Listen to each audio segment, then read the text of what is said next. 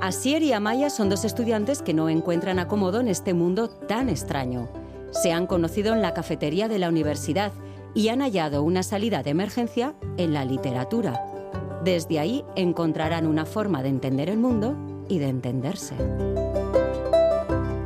En el capítulo anterior, Hala ere, iluna barrean datorren zerbaitek susurlaka diost ez dela kezkatu behar. Berdin dio gaurko hau galtzen badugu, oraindik ez delako bihar. Poema bat, ara, ara, intelektual. el tiempo, el tiempo.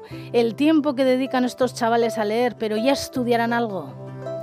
Capítulo 8. Kaixo intelektual, Kaixo abiz?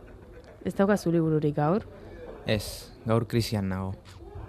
Krisian, ze krisita, ze kristo. Irakurketarekin. Atzo oso liburu txarra amaitu nuen eta azerrearen ajeetan nahi dut egon gaur. Azerre eta krisian.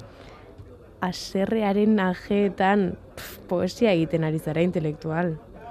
Poesia eta potosia. Gaur ez dut gogorik irakurtzeko ezer. Agian eroskiren eskaintzak irakurriko ditut edo Ikearen katalogo.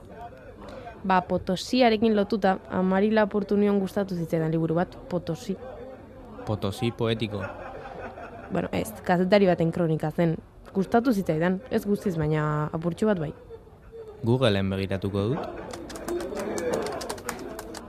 Lander izagirre? Bai, hori, lander izagirre.